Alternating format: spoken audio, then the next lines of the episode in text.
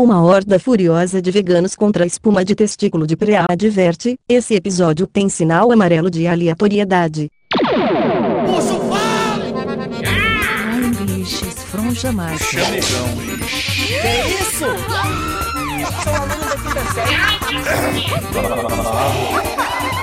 Dale, papai, dale. Balaio Podcast. Você magnetiza demais, eu quero te encontrar. Mas também tô com fome, não vou aguentar. Vamos comer PF e chupar din-din. Eu gosto muito de você, não desiste de mim. Mas é que eu tô com fome, eu vou enlouquecer. Se eu não comer comida, eu vou comer você. Você vai me comer, eu vou comer você. Você vai me comer e a gente vai se devorar. Laricando eu tô, eu tô. Fala, balaeiros e balaeiras do meu Brasil! Hoje vai ter Lava Jato do Jacan aqui no balaio.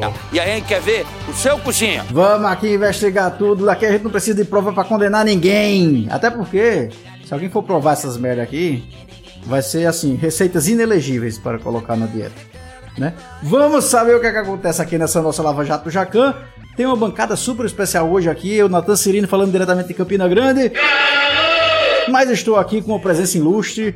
Ian Costa, espere aí, você e Mago do Som, porque a gente tem aqui alguém da velha guarda. Se eu posso dizer isso do Balaio Podcast. André Santos Dedel. Fala, Dezinho. Fala, fala balaeiros, tudo bem com vocês? Eu como carne por três para atrapalhar a vida de pelo menos dois veganos por dia. E aí, como é que vocês estão? Que saudade que eu estava de ouvir esse jargão, estando por dentro, esperando minha vez de falar. Beijo, meus amores, eu voltei. É sério que você já começou atacando os veganos, André? Pelo amor de Deus, você volta assim. Pela primeira vez nesse programa, eu recebi o roteiro com pelo menos duas horas de antecedência. Então eu pude ver os pontos que iam ser debatidos. Aqui não tem roteiro de falas, mas de pontos para serem conversados no programa. E quando eu vi que ia se falar sobre vegano, meu alarme tocou e eu tive que defender os anti-veganos. Estamos juntos. Meu Deus. Vamos ter que consultar o jurídico aqui, mas será problema, seu Ian Costa? Fala, Mago do Som. Fala, Natanzinho, fala pessoal, e eu já comi pastel de feijoada. Eu, eu ia, se eu, se eu não fosse rostear esse programa, eu ia começar falando da coxinha de jaca. Mas Já comi, já, Já comi comi também. eu tenho algo a falar e, e não é ruim, hein? Não é uma coisa ruim pra se falar, eu tenho que É falar. não, é não. Mas enfim, estamos aqui. Já comi piores, já comi piores de frango. Pois é, exato, exato. Estamos aqui no programa sobre blasfêmias culinárias. Sim. E aí, antes de mais nada, redes sociais, seu Ian Costa. Esquenta aí, faça o esquenta do Balai Podcast, por favor. Eu não sei se o André já conhece o novo método, mas é joga no Google Balaio Podcast que tu vai achar aí no Instagram, no X e nas principais redes sociais, inclusive naquelas instantâneas que nascem e morrem ao mesmo tempo. OnlyFans? Olha, ainda não. Ainda não fomos para o OnlyFans. A gente está tentando convencer Ted a fazer o pack do pezinho até hoje, Isso. mas. Até porque tem um, tem um diferencial, né? Tem um diferencial de TED no, no OnlyFans que não é, não é todo mundo que só tem um- uma teta. Pois é. O problema do, o problema do pack do pezinho do Ted é que tem que ser um, é um, um nicho muito pequeno de pessoas que gostam de pés com joanete, né? Isso. É. Não só isso, né? Fungos também são bem-vindos ali. É todo um ecossistema. Pelos, fungos, unhas encravadas, é uma coisa linda, deliciosa. Por falar nisso, blasfêmias aqui, é, temos ainda uma penca.com, bodega do balaio. Vai lá pra gente vender camisa pra você, vestir nossa moda aí. Agora com a nova com a nova estampa, né, Natan? Qual é a nova estampa aí? Uma Coca-Cola e um pão doce. Olha aí. E com uma coroinha na copa. Nada disso. Ainda eu vou reforçar pra vocês aqui que a gente tem assinatura ainda, hein? A assinatura parou de crescer. A gente só tá com Sim. 49 assinaturas por dia, isso é muito pouco. Então, por Isso. favor, voltem a nos dar 1.500 assinaturas, tá? O valor é irrisório pra vocês Isso. e muito significante pra gente. Então, voltem lá. Assinatura de Balaio. Balaio Podcast lá do PicPay. Assina que tem conteúdo exclusivo no OnlyFans. Não, no, eu sempre confundo OnlyFans com aquele outro meu nome. Close Friends! No Close Friends do Balaio. Quem sabe, né? No OnlyFans a gente libera também umas fotinhas extra aí Pois é. pra você que é assinante.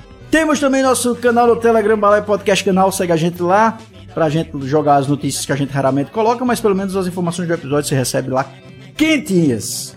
Nosso Pix, André, faça um Pix aí pra gente, por favor, no balaiopodcast.gmail.com. Quanto? A gente aceita quanto, Ian? Diga aí. pode ser proporcional à sua manjuba. Opa! Milionário, eu sempre quis comprar um, um iate. Falta limite. É o show do milhão, meu povo. É o show do milhão. Vamos embora, vamos dar aqui Só dá, hein? Joga a manjuba de André no balaio. com ketchup. Melhor que maionese. Let's go. Bota comida pra dentro, bota comida pra dentro, bota comida pra dentro, bota comida pra dentro, pra dentro de mim, pra dentro de mim, pra dentro de mim, pra dentro da pingalinga, tungalinga, tungalinga, ninguém, ninguém. Requebra, requebra e vai. Oi.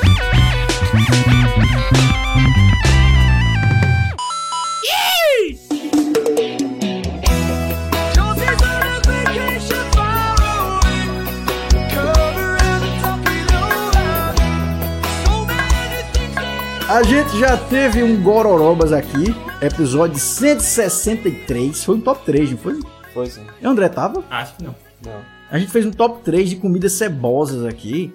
E a gente tem que ter cuidado para não misturar, né? O que é que vai ser esse critério de hoje aí? Porque a gente vai falar de blasfêmias da culinária, Isso. mas ao mesmo tempo a gente não vai cair na ceboseira, né? Se me permite um adentro, mas pelo menos aqui em Campina, acho que é, eu acho que é na Paraíba.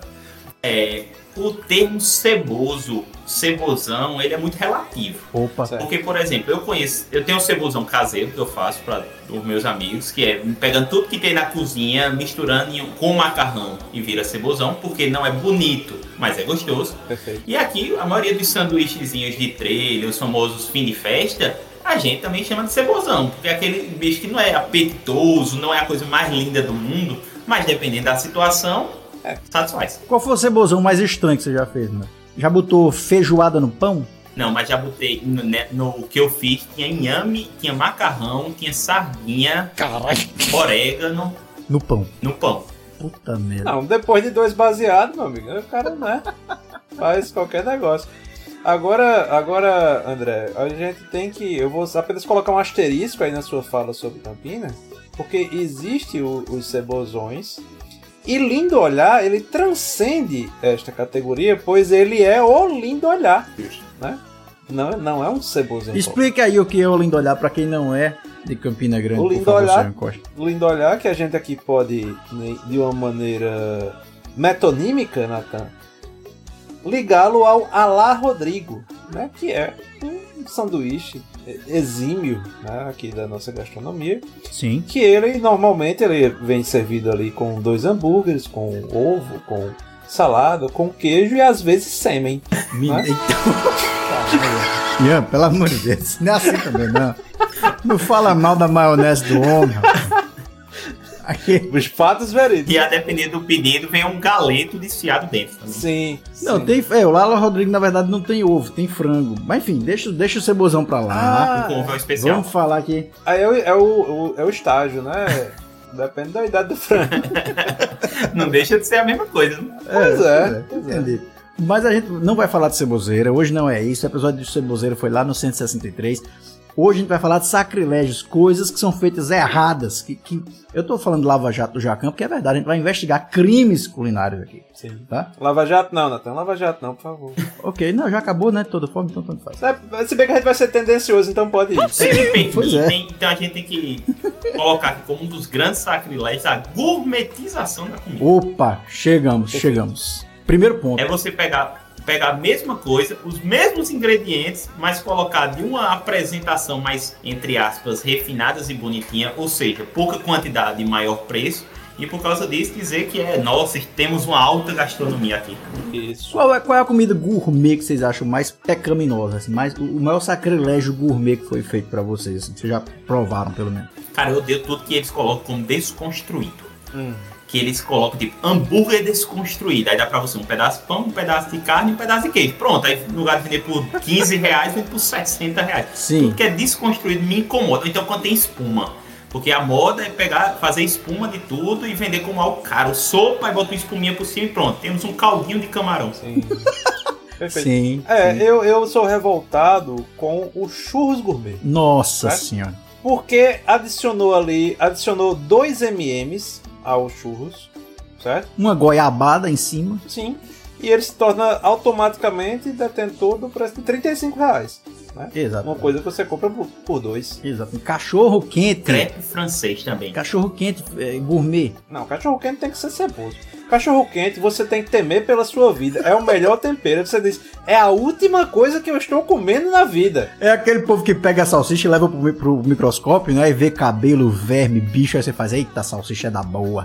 As notícias, né? É, é, tem- meu pai tinha um, um amigo que ele tinha uma barraquinha e que quando acabava o pão ele vendia num pedaço de jornal, só o recheio. Caralho. Era o especial. Ele chamava de The New York Times. É bom que alimentava o corpo e a mente, tá vendo? Ao mesmo tempo. Exatamente. Vocês já viram hambúrguer sem pão? Tem um agora que vende só o hambúrguer. Ele diz que é o hambúrguer gourmet. É sem pão, é só hambúrguer, Eu cara. vi que é carne, carne, carne, né? Sim. E, e arroz. Às vezes botar arroz do lado. Aí. Meu Jesus. É um PF. É um PF desconstruído, André. Meu Deus. É o PF de hambúrguer. Não, mas também inventaram coxinha sem massa aí, virou moda. O, o bom é a massa da coxinha, a, assim, ter aquele, aquela, o salgadinho sem saber onde vai começar o não recheio. Ou se vai ter o recheio, a depender do local que você come. Sim. É verdade. Isso. Eu prefiro a coxinha de massa, né?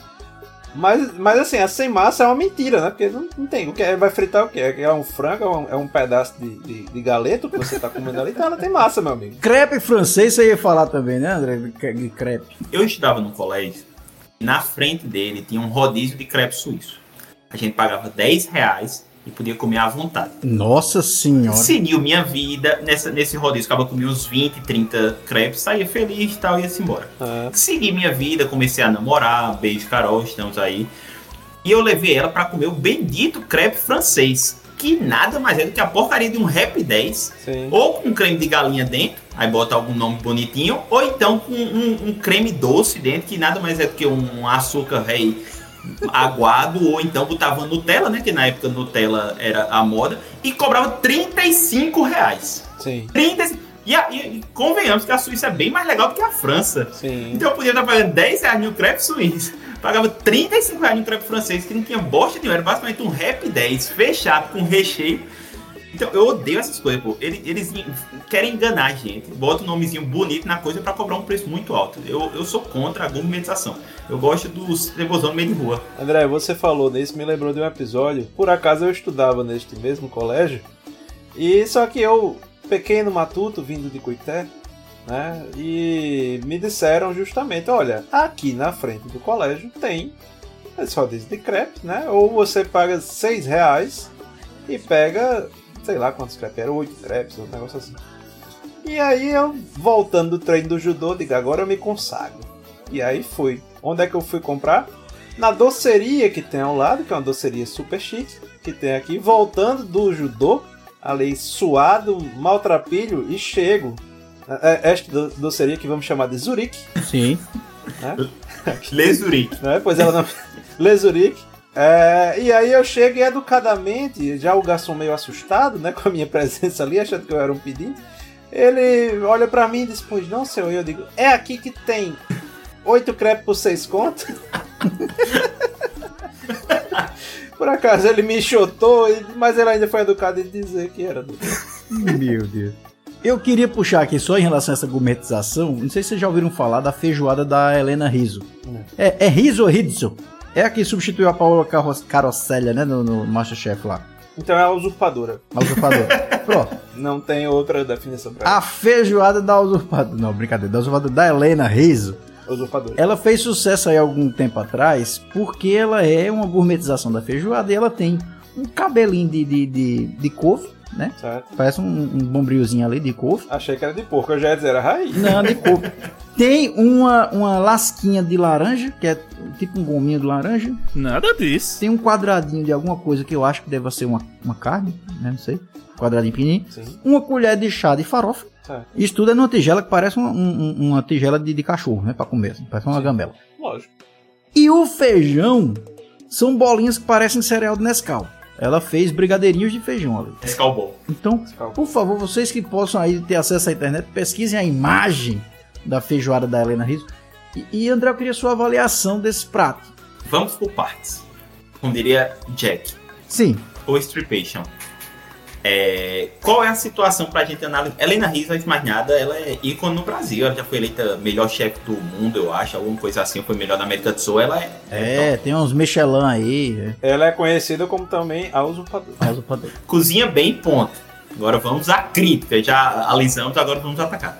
Por favor. Por essa, fe- essa feijoada faz parte de um cardápio degustativo dela, que é a moda dos grandes restaurantes. Como cobrar mil reais na sua conta para você comer 32 pratos e não se alimentar nem por uma entrada. Você pega seis bolas. E assim, bola é um modo carinhoso de dizer.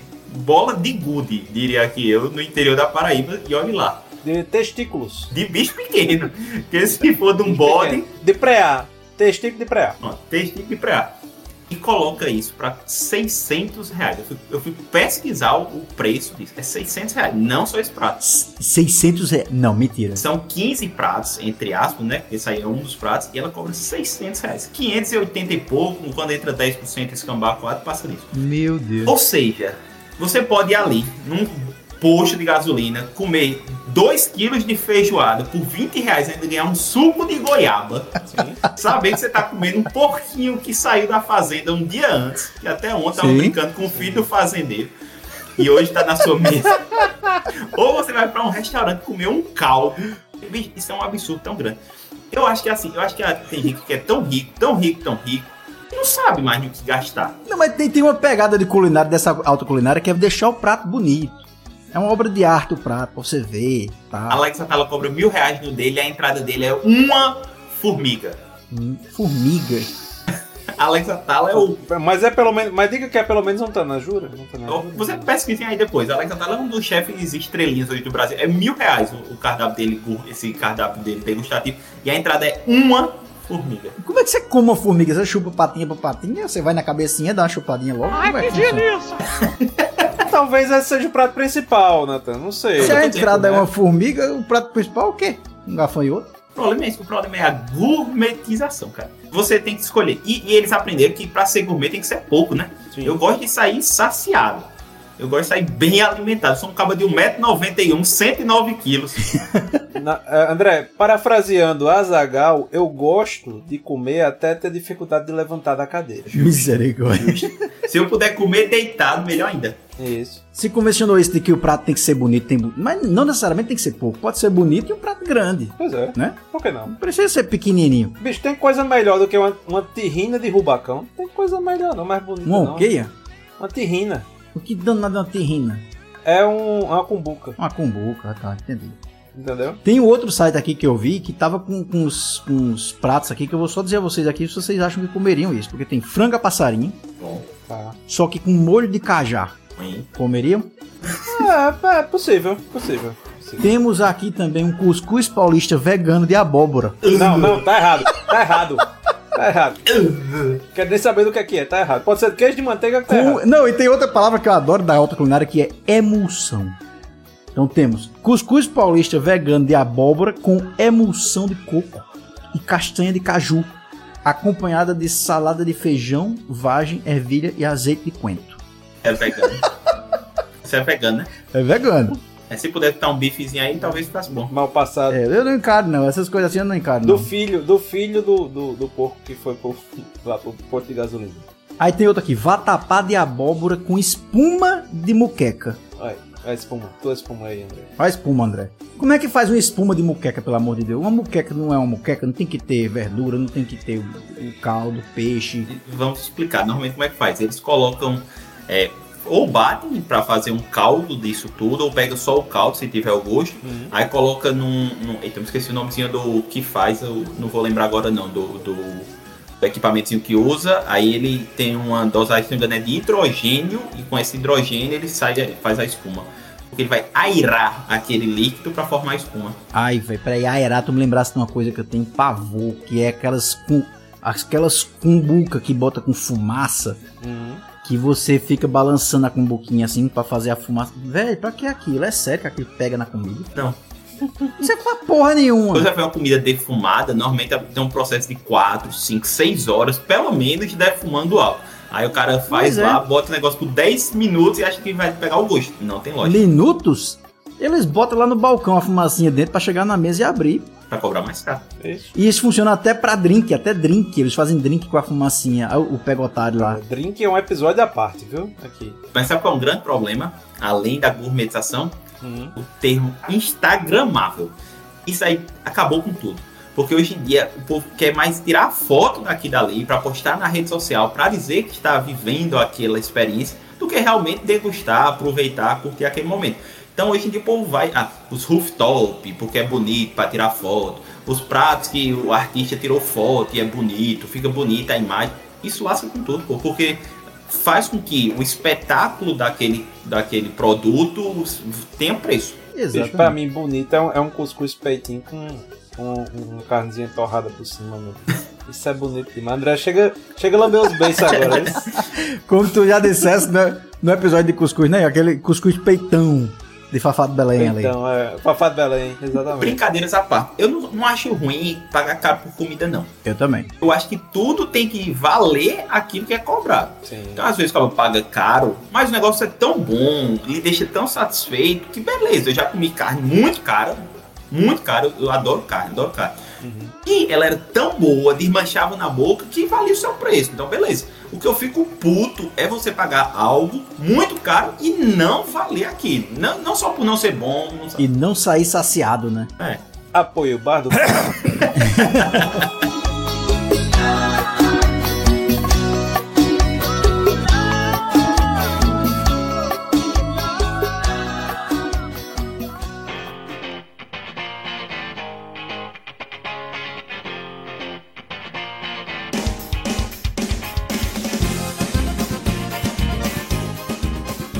Você que tem experiência aí nas culinárias, Dezinho, vamos lá. Tem uma coisa que me incomoda muito que eu acho que você pode me explicar. Por que que virou moda as massas serem servidas num chapéu? Cara, na verdade, aqui dali é um prato específico para risoto. Certo. Aqui dali foi criado como um prato de risoto. Só que o povo achou bonito e começou a colocar todo tipo de massa naqui dali. Não é o adequado. Todo canto você vai pedir uma porra de um camarão, vem num chapéu de cerâmica. Eu não quero comer um chapéu, eu prefiro uma cumbuca, uma gamela, um prato raso, qualquer coisa, mas me vem com um chapéu. Um balde. Aí vem um, um garçom segurando uma prateleira gigante. Aí quando você bota na mesa, Sim. 80% daquilo é aba, É. Isso. né? Que a comida fica ali no meio escondida lá dentro. Você precisa pegar uma colher de, de um cabo de 2 metros pra poder conseguir chegar no fim. Sim. Não tem pra que esse negócio. É, Aqui dali é o prato específico para risoto, né? Tem esses pantinhos para tudo. Eu, por mim, de prato fundo, é a mesma coisa. Vai o sopa, vai risoto, vai qualquer coisa. Pois é, até caneca, serve caneca também, bota macarrão na caneca, come de todo jeito. Mas é, tem aquele, aquele macarrão na taça. Explica pra gente. aqui dali eu não consigo explicar. Aqui dali é imbecilidade. Aqui dali não é um negócio específico, não. É uma estupidez ali. Não serve pra nada. Trazer no copo pra botar no prato, qual é a diferença, meu Deus do céu? Meu Deus. Bicho, eu, eu, fico- eu só fico pensando assim, o cara que lava, tá ligado? Aquelas taças, elas são fundas. Né? Não, é, não é tão fácil de você chegar nela. Aí chega o cara que lava e o, o outro. Porque aquilo ali foi um garçom que inventou, eu tenho certeza. né? Era o segundo dia dele, ele tinha que provar no currículo que ele mentiu, que ele era gourmet. Aí fala isso aqui, meu irmão. Aí o cara que lava os pratos, Sim. puto da vida, ia ter que lavar aquele copo. É evidente. Normalmente, quando tem um porquê, ainda pronto, o do risoto. Do risoto, teoricamente, a função dele é porque o risoto você tem que comer ele quentinho. Certo. E aquele prato, por você ficar sempre ali, um acumulado em cima do outro, vai ficar todo concentrado a comida. Então, subentende que você vai comer do começo ao fim um risoto quentinho, vai manter a temperatura. Mas o copo não tem porquê. Se você comesse lá, tipo aqueles que virou modinha na internet, aqueles bolos de pote, de copo, sei lá, ainda vai. Mas você chega com um copo pra botar no prato, só sujar duas coisas, não tem lógica. Não, Outra coisa maravilhosa que está sendo feita agora é pegar o copo para partir bolo, né? Você pega a Meu torta Deus, sim. e aí você usa o copo para partir a torta. Né? E, inclusive está sendo usado em chá revelação, não sei o que, não sei o que. Aquilo ali, Nathan, claramente foi alguém que alugou um espaço pra fazer uma festa e não se tocou que tinha que levar a faca pra partir. né? E aí, Exatamente. olha como eu faço isso aqui. Foi o mesmo garçom que inventou. o- Foi o mesmo garçom. Isso é bom no aniversário de fim do cabo tomando uma bem bacana, tipo o Natan, que é um cabo um pouco desajeitado. Sim. Aí no final, o Natan vai botar a taça lá, quebra a porcaria da taça no meio do bolo, enche de vidro o bolo e acaba com a festa. Isso. Pois é. É o, é o famoso bolo roleta russa. Pode pegar um pedaço. É bolo, é bolo com craquelê. Eu sou uma pessoa de coração ruim, porque quando eu vejo tipo de imbecilidade, eu sempre torço pra que aconteça um desastre. Muito bem, assim, parabéns. Sempre torço. Continue assim. Parabéns, parabéns. Meu coração é pura maldade. Temos um outro tópico aqui importantíssimo: quebrando a ordem natural da alimentação. Os sacrilégios contra as regras da civilidade. Certo. Porque algumas coisas são feitas aqui no Brasil, principalmente, que quebram a regra da civilidade gastronômica. Isso é um absurdo, coisa dessa. Por exemplo, hot dog com purê de batata. Desculpa, São Paulo. A gente já bateu no cuscuz paulista, mas agora não tem como. Bateremos no hot dog com purê de batata. Cara, Vocês gostam disso? então, Cara, isso me quebra. Isso me quebra porque eu gosto. Você gosta disso, não acredito. Cancela esse episódio, joga fora. Sai. Não, joga mas fora da depende, depende. Ele tem que estar bem amanteigadozinho. Se for só aquela papa de, de, de batata amassada. Mas vocês botam ovo de codorna também, não? Também. Pera aí, pô. Quando você faz amizade com o dono da barraquinha que ele bota dois, melhor ainda. Vocês botam purê de batata, ovo de codorna, o que mais no, no hot dog? Não, tem que ter o adicional de salmonela, né, Natan? Você tem que, né? Você não, não pode, assim, comer e sair impune. né? Tá. Então, assim, eu acho justo. Agora, por exemplo, se você for na feirinha de Tambaú, não sei se ainda há lá, mas existia um, um, um energético, um suco, uma vitamina chamada Saddam Hussein. Cara, que levava, além de pó de guaraná, açaí, catuaba, né, provavelmente tinha pau do índio, né, e, e esquenta canela, alguma, alguma pomada devia ir ali, também ia um pouquinho de, de ovo de codorna. misericórdia. Então você imagina que maravilha gastronômica, que mas como o programa não é de ceboseiro, É, não é ceboseira, são quebras da civilidade aqui, das regras da civilidade. Isso. André já falou que botou inhame no sanduíche. Então eu aceito que ele coma purê de batata no hot dog. Enquanto o Ian tava falando aí, eu fui procurar. Eu, essa semana eu comi um cachorro quente. É um cachorro quente muito grande, muito grande que tem aqui perto de casa. Certo? E eu vou dizer, eu fui procurar aqui o- o- os ingredientes do cachorro quente. Escuta só. Em primeiro lugar, um cachorro quente de 30 centímetros. Opa. É, é no frio, né?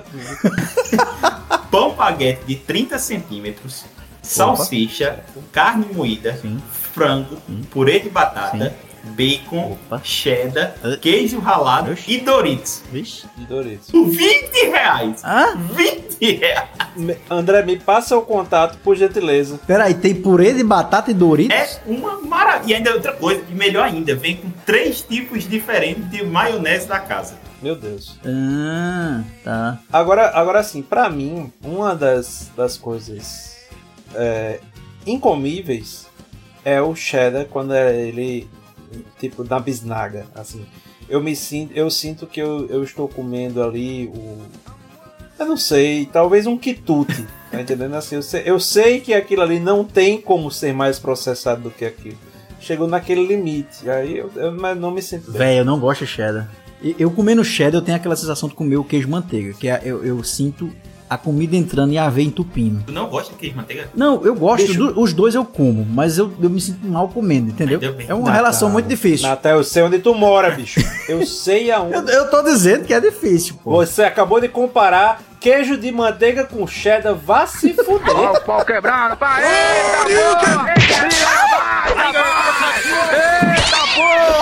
Que isso? Isso é agressão, isso é lesão corporal. Manhã tem gordura do fígado grau 2 eu tenho que tirar o queijo de manteiga da casa dela, porque ela, se tiver um quilo, ela acaba em três dias. Tire mesmo, traga pra cá. Ou então me liga que eu pego. Eu não disse que não era gostoso, eu só disse que eu sinto que faz mal. Eu, eu não me sinto bem, assim, questão de saúde. Isso é qualidade, isso é qualidade, cara. Isso, exato. Ah, ruim é alface que faz bem. Alface tem agrotóxico, Olha aí. né? Não que cheddar não tem algo disso pra pior, mas tudo bem. Não, o cheddar tem. O queijo de manteiga não tem. Não vamos ser polêmicos, porque assim, tem muita comida ruim pra. Ruim não. Como assim? De novo, tá vendo? Comidas pecaminosas para serem mencionadas aqui. Tem aqui o sushi brasileiro. Sim. Sushi brasileiro é uma outra categoria muito interessante pra gente falar de quebra de regra, porque eu já tive a oportunidade de comer o sushi feito por um japonês. Certo. E é uma coisa que você sabe, o que é isso? Até quando eu comi, eu falei, o que, que é isso? Eu disse, era sushi. Eu falei, não, isso não é sushi, não. Sushi é fritinho. Né? Sushi é com goiabada, sushi é com carne de charque. Sushi, sushi é camarão empanado. Tem um, um rodízio de sushi aqui em Campinas que tem sushi com frango, né? Então, pra mim isso é sushi. Eu aprovo, eu O aprovo. principal ingrediente do sushi, tu sabe é cream cheese, né? Creme cheese, lógico. Exatamente. Filadélfia de preferência. Eu jurava que era o, o, o queijo de manteiga com goiabada. Frito. Pode ter com queijo de manteiga, pode ter, mas porra. Quem nunca comeu um hambúrguer sushi, né? Sim. Sushi burger. Pois é, tem um canto aqui que tem sushi burger e tem outro canto que tem um hot dog É, eu já comi também. de, de sushi, né? Eu comi também. E é bom. Não, mas eu acho o seguinte. E é bom. Eu, eu acho o seguinte, eu não, eu não sou fã de sushi porque eu não sou fã de peixe e a maioria dos frutos do mar. Mas eu acho que nesse caso o brasileiro ensinou o japonês a fazer a comida dele. Quem faz certo é a gente, né? Quem faz certo é a gente, mas com certeza. É, eu, eu até aceito. Você acha, Nathan, que, que em Osaka, no, no século XVIII, você acha que tinha creme Filadélfia? Não tinha. É um pouco difícil, é um pouco Pois difícil. é, Okinawa tem goiabada cascão? Não tem. Eles têm que aprender, rapaz. Tem que aprender a produzir essas coisas. E outra coisa, o Australopithecus evoluiu aí milhares de anos pra poder inventar a porra do fogo e, e cozinhar o peixe. Aí vai o desgraçado e bota um peixe cru. Não sabe que é uma porra de uma frigideira, mesmo? Não sabe o que é ligar um fogão, miserável? Ligar a boca do fogão, acender o gás? Peste.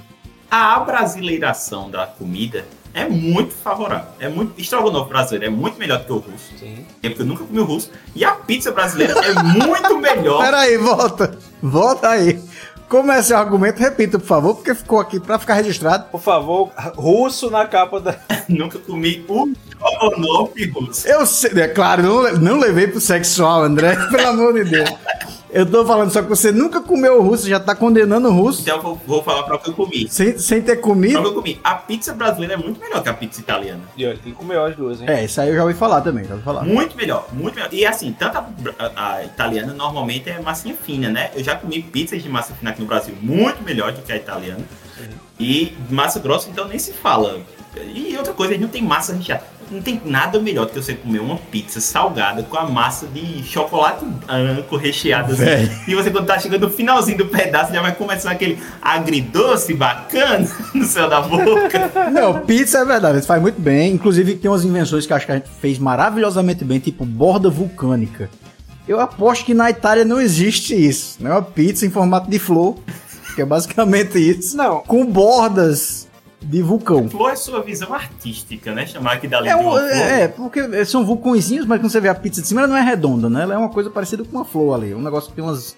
Um ramalhete. meio que um, um, um bicho que saiu de Chernobyl, né? É, é uma coisa meio esquisita. Agora sim, a gente tem que convir que o italiano ele tem um- uns fricote, né? Que aqui ele passa mal. Porque, primeiro, para o italiano, a pizza é um prato individual. Justo. Hum, Certo? Esse negócio de dar pra família toda foi uma invenção que não foi da. Não sei se foi do Brasil, mas da Itália não foi. sim. Certo? E outra coisa é que a primeira coisa que eu faço quando chega aquele prato de macarronada, eu vou usar porra de colher pra fazer nada, rapaz. Eu vou, partir, eu vou pedir uma faca. Uh, aí você tá de brincadeira. Pera aí, pera Vou aí, pegar- pera aí, vou pera aí, pera aí, pegar pera uns pedacinhos ali, rapaz. Entramos num ponto aqui, você tá dizendo que é a favor de quebrar o macarrão. É, não, não, não. Eu sou totalmente favorável Deus. a quebrar o macarrão. E como é que você enrola um macarrão quebrado, Ian Você Costa? não, também você não precisa partir, você não, não faz um arrumadinho Jesus. de, de macarrão, né? Você dá aquela Jesus. partidinha só o suficiente. Pra você não ter que colocar uma coxinha na sua boca, entendeu? Aí você bota na, na, na colher ou no garfo, o bicho vai cair todinho, porque ele tá esfarelado, espatifado. Não, Natan, é isso que eu estou dizendo. Você não tem que estar com o fio inteiro, mas você dá apenas um corte, ou no máximo dois, ele vai enrolar ali tranquilo, numa porção que você não vai ter que deslocar o seu maxilar pra colocar na boca. Entendeu? Tá. Esse é, esse é meu ponto. E tá errado. Você que gosta da, da máfia italiana, o que, é que você acha que a máfia faria com você nesse momento? Não, eu com certeza já estaria no fundo de algum rio. Certamente Sim, eu, eu estaria, com certeza. né? Apoiado por, por este balaeiro que aqui vos fala. Essa história da colher também não tá muito adequada, não. Assim, não, o, o tradicional italiano é você ter o trabalho de fazer isso, ó. Rodar, né? Enrolar o garfo só. Ah, tá. Eu já ia dizer, você que está ouvindo, olhe para André nesse momento. É o resto, é o trabalho de enrolar, cara. Vocês falaram de macarrão de pizza, mas esqueceram de mencionar uma coisa importantíssima dessa quebra de regra da culinária, da pizza, que é a pizza de cachorro quente. A gente precisa falar dessa, dessa anomalia aqui brasileira. Nem tudo que o Brasil inventa é bom. Exemplo, pizza de cachorro quente. Não, mas tem o pastel de pizza que compensa, entendeu? Justo. Pera aí, tem pizza de pera, pizza Não, pastel de de, cachorro pizza. quente, pastel pastel, de de, pizza. Justo. Isso. É delicioso, tem um cachorro passagem. quente Aí tem sushi Isso. de, de e tem um hambúrguer cachorro quente de pastel e hambúrguer de sushi e cachorro quente de sushi. e de pastel. Eu fui num rodízio de pizza que tem uma pizza chamada pizza brasileira. Abraço, Té, Té tava lá comigo. Certo. Foi a primeira vez que eu vi 10 pessoas irem pro rodízio e os 10 terem dor de barriga no outro dia. A pizza brasileira, ela era feita de simplesmente massa, queijo, ervilha e milho verde. Era É claro, brasileira. verde e amarela. Verde e amarela, André. O que é você tá esperando mais de uma pizza brasileira? Hoje em dia ela teria outro nome, né? É. É a pizza de gado vegano, né? Pizza Minion. Mas o pastel de pizza é sensacional. Pastel de pizza, vamos lá pra aula de culinária, é o pastel, óbvio, queijinho mussarela, Sim. presunto. Pode ser queijo de manteiga. Caralho, aí que pizza é essa que tu come, cara? Beijo, ó, depois eu conto essa história, mas, mas vá, siga. Tomate e orégano. Porque o orégano é o que dá o sabor da pizza, mesmo que a maioria das pizzas não tenha orégano.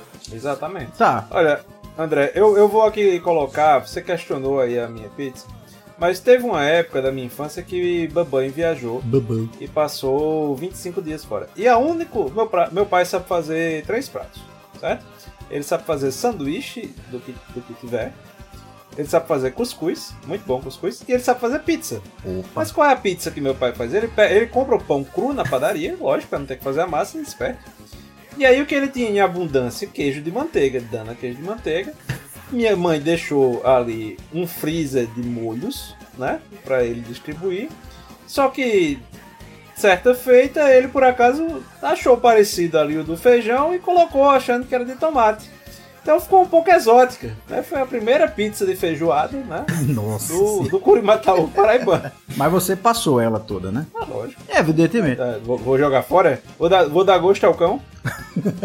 Eu tenho uma dúvida pra vocês. Vocês também, por exemplo, se você tiver só você e alguém em casa e vai pedir uma pizza, Certo. você já pede a pizza pensando na fatia que pode sobrar pra virar o seu café da manhã no outro dia? E- Mas isso aí é uma regra do universo. Quem não faz tá errado. Não, eu não faço isso não, porque nunca sobra. Por exemplo, tô eu e Carol. Aí eu sei que oito fatias, às vezes o cabra tá- já lanchou direito, no trabalho, tá com essa fome toda, vai sobrar uma ou duas. Aí eu já peço, ó, vou pedir um aqui, sei lá, que seja com lombinho. que Lombinho é queijo, presunto e, e massa. Então é um café da manhã, não tem problema. É um misto quente e desconstruído. Nossa, o café da manhã do menino. Com um copo de café, fechou, cara. Mas peraí, você pede uma pizza grande e sobra uma, duas fatias. Justo.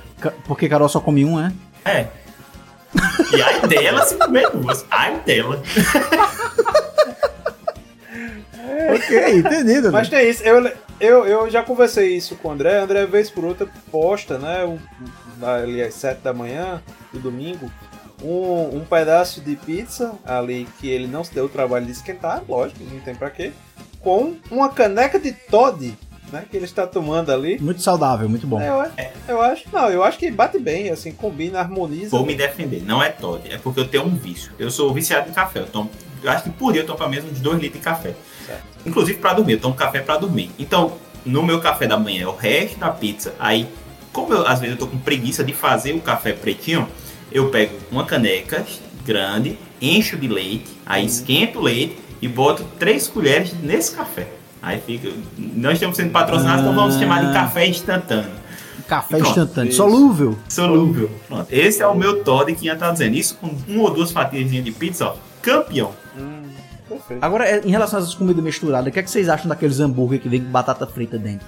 Tá errado, né? Assim, tá errado pela questão da batata, não pela questão da harmonização. É, que, que foi que teve a ideia de botar batata frita dentro do hambúrguer? Alguém que não tem ingrediente pra somar, né, Nathan? Pois é. Essa resposta me parece óbvia. Eu vou, vou o quê? Vou comprar um pepperoni pra... Não, pô, pega essa batata que já tem, abre aqui e jogou E o pior, você ainda tira um pedaço do pão, né? Tira um tampão do pão pra enfiar a batata dentro. Eu odeio quem tira miolo do pão. Miolo é a melhor parte do pão. Mas é, a- qual é a questão? Você já tem uma- um cardápio seu de sanduíches que você vende há 30 anos o mesmo cardápio. Não vou chamar essa rede de fast food de McGregor, para não citar nomes de marcas famosas. Wraps. McGregor. Aí você tem, não tem mais o que inventar de sanduíche. Aí coloca, por exemplo, onion rings dentro do pão e por causa disso você chama de super grande McGregor e vende a 40 Certo. reais o sanduíche, cara. Então assim, se tem quem compre, Perfeito. eles fazem. Tem, tem, tem esta questão. Agora sim, eu, eu percebi que a gente passou pela parte de pizzas e a gente não expôs Natan Cirino naquela história da pizza com pimentão. Então eu gostaria de voltar a esse ponto, né, que estávamos nós balaeiros em nossa noite de jogatinas e aí pensamos, nossa, a rede de pizzaria Baralho está com promoção hoje. Uma, você pede uma pizza Correção. Era Hum. inclusive o seu aniversário. Ah, é verdade. Não lembrei, Na- não na- lembrei na desse pitada. Mas o que, é detalhe. que vocês têm contra pimentão? Pimentão é bom, pô. Pimentão Calma. tá até no. Calma, Nada Natan. dá pitaco na escolha do aniversário dos outros. Aí você tira. Isso. Pera aí, velho, a gente pediu cinco pizzas. Eu só pedi Não, uma com pimentão. Eram seis. Uma. Cálice. Eram seis.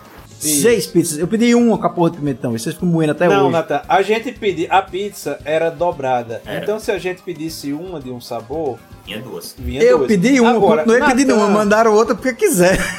Nós éramos seis pessoas, certo? Sim, Lógico, pensamos, por que não pedir uma pizza pra cada, não é verdade? sim. Mas aí só Natan queria a porra da pizza com pimentão.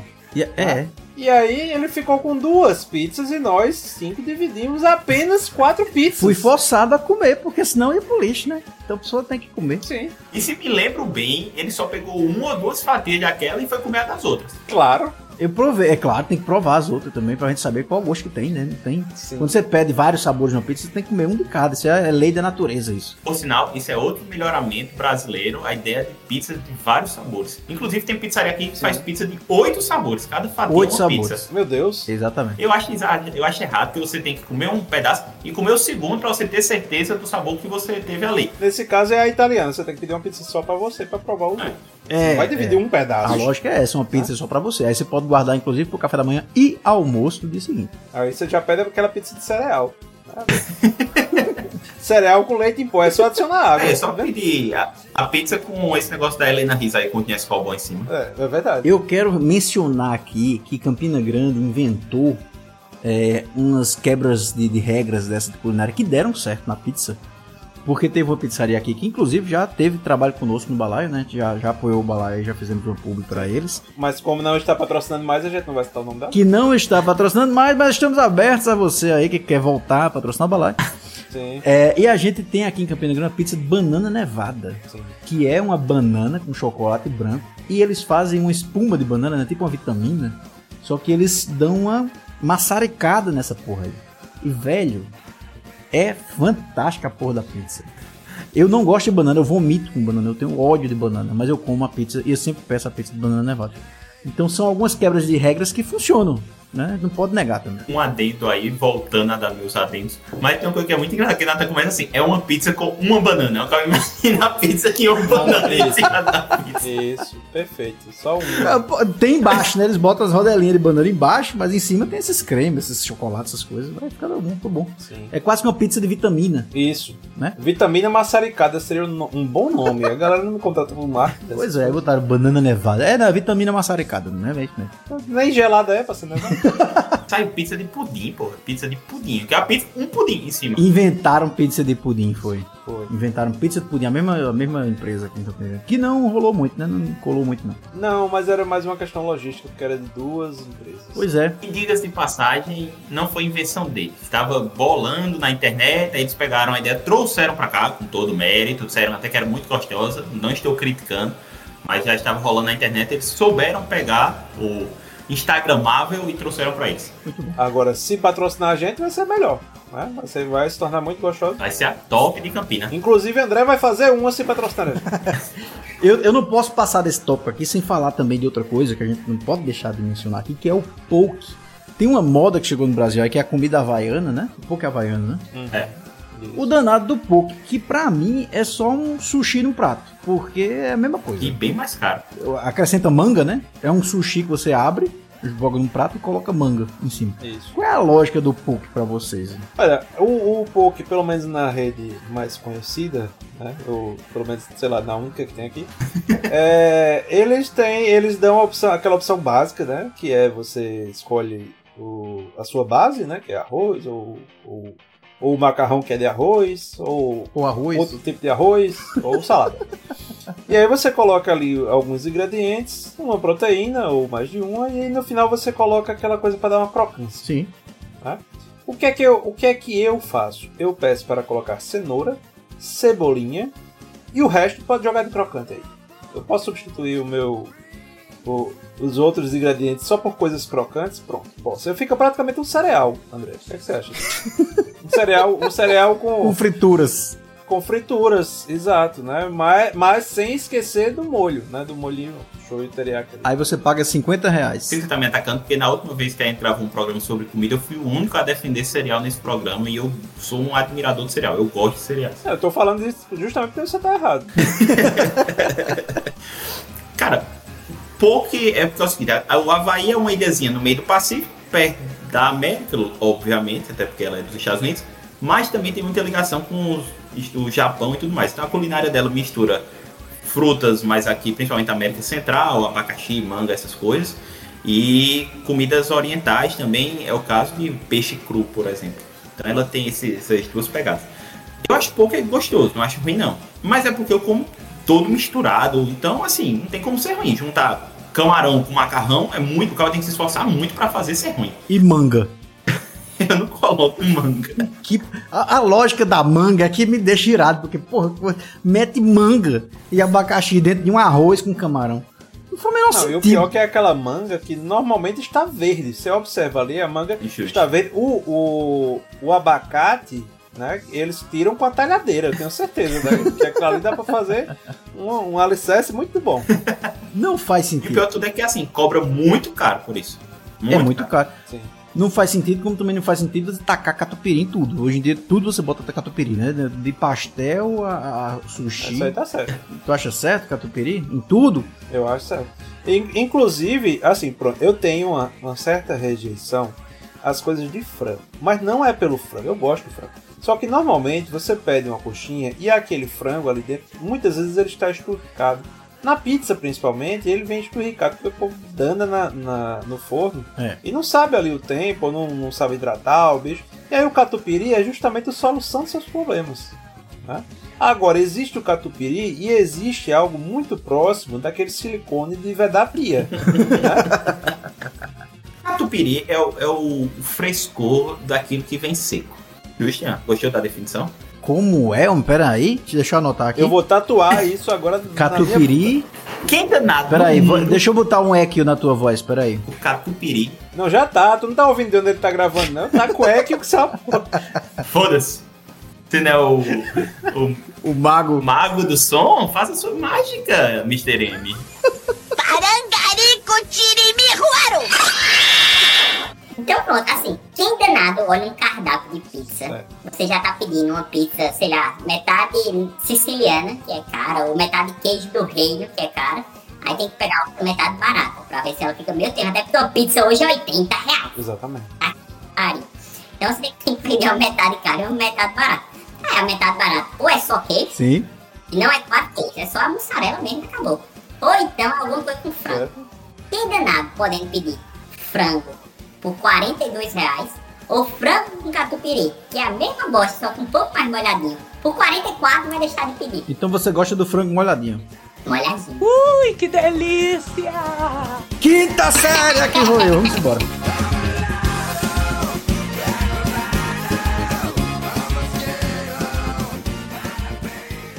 Faça sua mágica, Mr. M.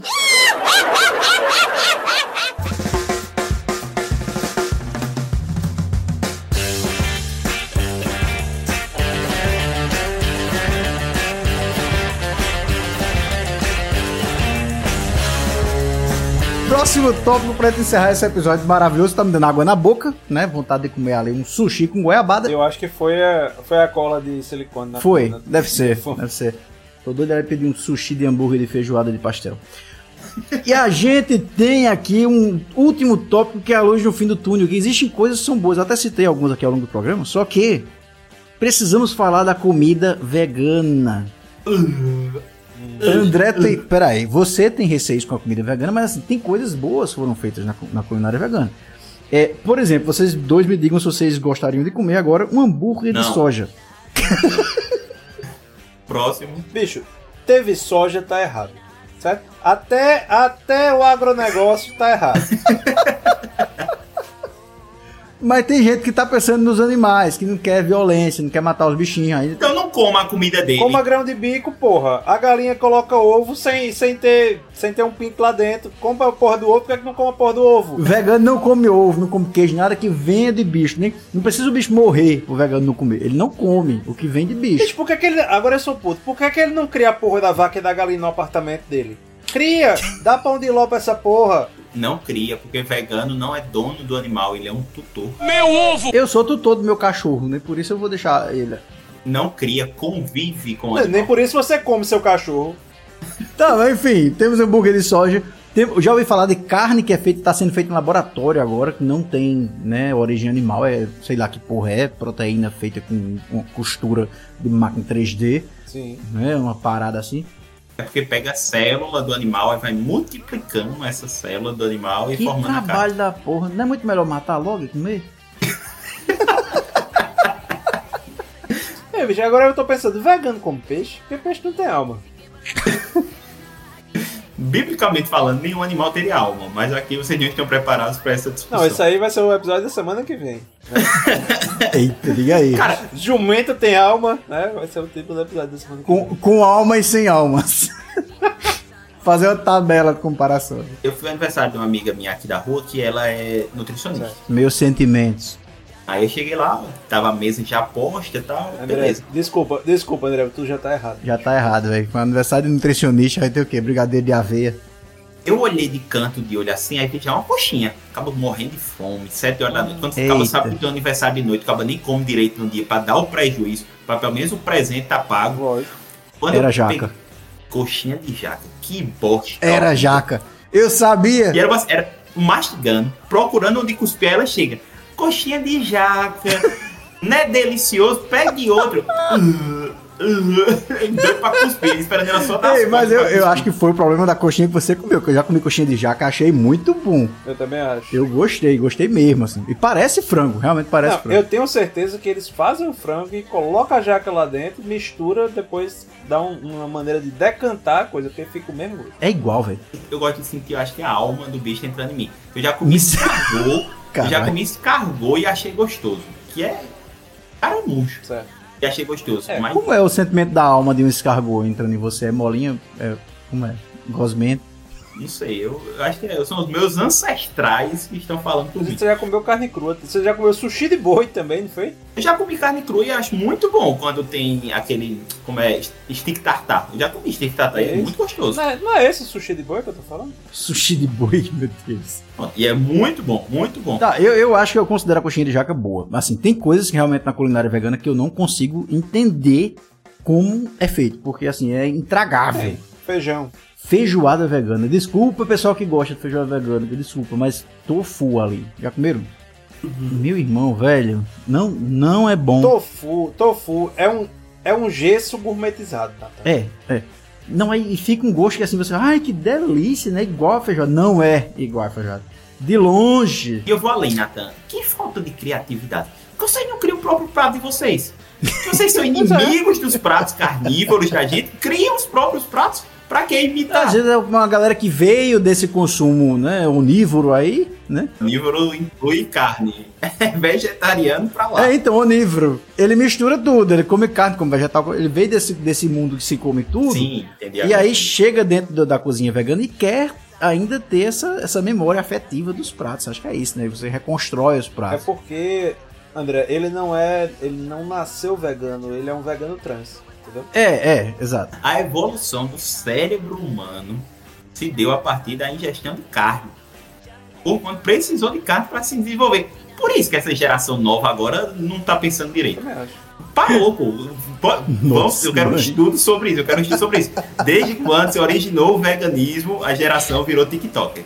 Eu vou criar um. Meu Deus do céu, a gente pode ter lives NPC relacionadas à coxinha de jaca. Isso é uma teoria muito balaiesca, muito boa. Tá vendo? Eu vou fazer um doutorado, eu vou indicar alguém, por favor, que estude aí a biologia das coisas estude a relação do início do veganismo com essas loucuras tiktokianas. Não, aí calma que o trem tá passando, André. O trem, André. Não ouço trem nenhum, ele só passa quando estamos errados e, até que alguém prove cientificamente, a hipótese de André está certíssima. Alô, Ted, você que é nutricionista, aproveita e estuda isso aí. Agora, eu queria dizer que esse episódio, tal qual de vaquejada, tem que ter Luísa Mel na capa, né? Tem que... Agora, eu, eu, eu não posso encerrar o episódio agora para o nosso último tópico, porque tem vários elementos que eu vejo agora. Inclusive, tem uma loja no shopping aqui, uma- um restaurante, que se orgulha de colocar no seu cartaz o seguinte slogan: zero açúcar, zero glúten, zero lactose. Zero sabor, só faltou isso. Zero sabor. Esqueceram de botar zero sabor também, né? Porque, puta merda. Vocês já comeram alguma coisa desse? Algum doce, zero açúcar, zero lactose, zero glúten, zero, zero tudo? Gelatina. Gelatina, sem cor. Eu já comi um bolo que Zero era assim. cor também, né? Comer é muito bom, é um modo muito abrangente de falar, né? Eu já mastiguei um bolo assim. E também tem outra porcaria que eu não sei se é sem essas coisas tudo não, mas que tá na modinha hoje em dia, que é biscoito de arroz. Que peste ruim Aí, danado. biscoito de arroz é muito ruim. Agora, agora eu vou dizer que, assim, o zero, o glúten é, é difícil de você. Mas tem alternativas, assim, já comi coisas zero glúten, zero lactose e tal. Zero açúcar, inclusive. Muito boas. Agora, dizer que tem uma consistência gostosa sem glúten é impossível. É, é difícil de você, né? Para uma coisa, aqui. é, para uma coisa sólida, ali, para um biscoito, para um pão, não, não vai ser. Aí vai ser aquela coisa farinhenta, vai ser aquela coisa que você percebe. "Hum, este prédio foi feito por Sérgio. Ainda bem que não foi eu que falei essa. O que geralmente é o triplo do preço, né? Você paga caro pra ter aquele sabor 10% do que poderia ser. Eu fui num restaurante que, se você deixasse só as verduras, assim, era, era yakisoba. Aí tem yakisoba de frango, sei lá, 20 reais. Yaki, com a verdura. Yakisoba de carne, 25 reais. De camarão, 30 reais. Só verdura, 32. Sem nada e ficava mais caro. Qual é a lógica É pra disso? punir o vegano. É pra punir o vegano, entendeu? Com certeza então- o dono era carnívoro ali, né? É verdade. Então eu vou mais vezes Isso. nesse restaurante. Agora tem uma coisa que é zero açúcar, é, é, que eu tenho que falar aqui que melhorou bastante, né? Coca-Cola. Que eu, inclusive, só consumo agora ela, que é a Coca-Cola. Coca-Cola zero açúcar era um remédio horrível. E aí, parabéns, Coca-Cola, patrocina nós, inclusive. Eu só tomo zero açúcar agora porque realmente o gosto tá muito bom. E quando você vai ver atrás, assim, tem zero açúcar, zero, zero, zero, zero, tudo é zero, zero calorias, zero, zero, zero, zero, zero, zero, zero. Só colocaram mais uns 10 produtos químicos que aumentam a sua É. probabilidade de câncer, mas isso Tem lá câncer 200 gramas, né? Mas enfim, ninguém liga pra isso. Bicho, eu vi um, um nutricionista na internet, e eu, eu tô convivendo muito com nutricionistas, que ele explicava que essa- essas análises de Coca-Cola com câncer eram feitas com rato, e se você fosse levar para o percentual do rato para o humano, acaba tendo que tomar mais de 20 litros de coca no, no dia. Provavelmente é mentira dele? Provavelmente. Ele deve ser patrocinado? Com certeza. Mas isso me deu uma- um alívio tão grande na alma. Não, mas isso aí eu já vi. Se for em relação ao aspartame, né? Que o pessoal fala muito da câncer e tal, realmente dá. Só que a quantidade de aspartame para dar câncer tem que ser realmente, se eu não me engano, são de 13 ou 14 latinhas por dia durante meses. Meu Deus. Então, Olha, tem, tem um professor da UFCG que eu tenho certeza que ele tá no perigo aí, do aspartame. certo? Agora, assim, bicho, vocês estão errados, velho. Eu fui, eu fui nessa de Natan, que né, Coca-Cola Zero tá muito bom, Coca-Cola Zero tá muito bom, também achei uma bosta. como? Pra você ver que isso não é uma publi, certo? Não é uma publi, isso aqui, na verdade, é uma publi Você da- pegou da, da antiga, então. Não, tava lá, era latinha nova, tem aquele negócio lá. Mas o que é? Vou explicar aí o que é. Eu passei agora quase um ano sem tomar refrigerante. Eu morei em Brasília 2019, pra- não, 2020 eu morei em Brasília e lá eu tomava coca todos os dias. Todos os dias eu tomava coca. Tava fazendo o que lá, hein, André? Jobs. Não, tô, tô brincando. Jobs. Ah, Jobs. Eu Sim. trabalhava, eu tomava coca todos os dias.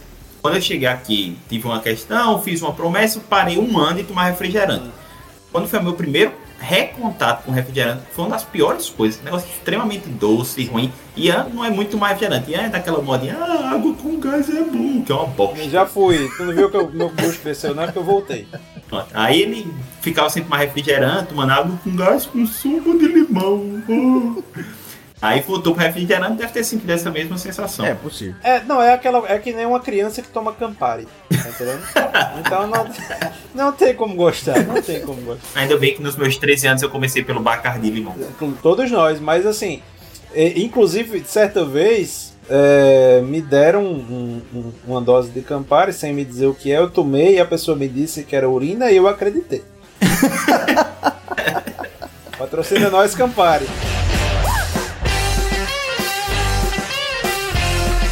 Então é isso, estamos aí com as blasfêmias da culinária, com participação super especial de André Santos. Dezinho, que saudade de você, Dezinho, tem que aparecer mais. Você tá demorando muito pra voltar aqui. Ok. Me convidem mais vezes que eu volto, cara. Não é O homem show. das palavras curtas da Giromba Longa acabou de participar do Balai Podcast. Redes sociais, seu Ian Costa. Joga no Google, porra. Vai, segue. Todo mundo me dando ta- patada e é assim que eu vou acabar o episódio hoje, levando murro, soco e pontapé. Ficamos aí com o Balai Podcast essa semana. Acha a gente nas redes sociais, Google Balai Podcast, arruma aí.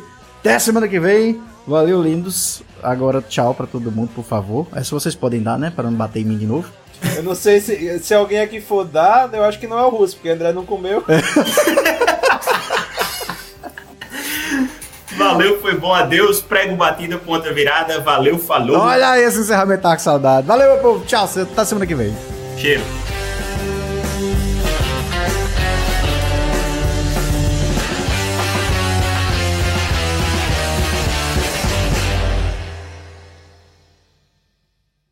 Tempo extra! Eu, eu marquei aqui, a gente falou quatro vezes na giruma de André. Bom, mas é porque quando ele vem a gente tem que reforçar, porque é uma piada que a gente repete muito. Isso. Fazia tempo, inclusive, que a gente não tinha falado do peito de Ted, né?